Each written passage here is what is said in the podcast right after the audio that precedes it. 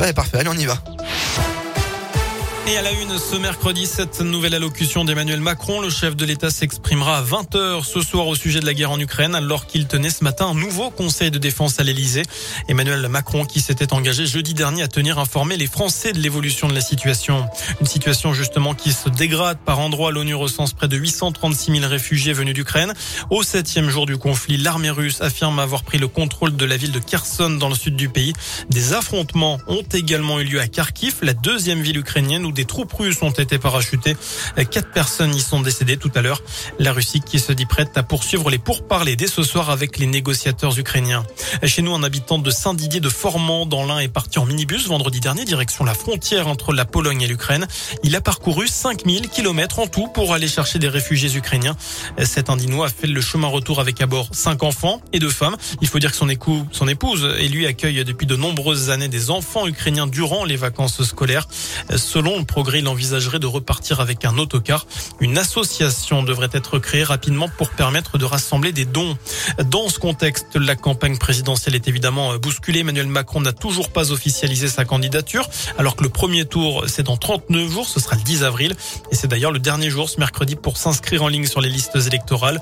Vous avez jusqu'à vendredi pour le faire en mairie. Vendredi, ce sera aussi le coup près pour les candidats qui devront avoir réuni 500 parrainages d'élus pour se présenter.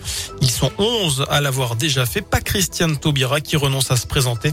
Elle n'avait que 181 parrainages au dernier pointage. Dans le reste de l'actu, Yvan Colonna entre la vie et la mort. Âgé de 61 ans, il avait été condamné à la réclusion à perpétuité pour le meurtre du préfet Erignac en 1998. Incarcéré à la prison d'Arles, le berger indépendantiste corse a été attaqué par un détenu djihadiste de 36 ans dans la cour de promenade.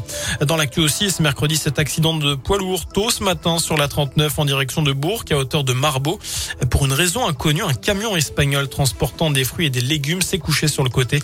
Le chauffeur n'est que légèrement blessé. Il a été hospitalisé La circulation a été perturbée le temps de l'intervention des secours. À bientôt la fin de la saison du côté du plateau d'Hauteville. La neige commence à manquer pour accueillir les amateurs. Les pistes de ski de fond sur le domaine de la Praille sont fermées depuis dimanche. Le site de ski alpin Terre Ronde est encore ouvert samedi et dimanche.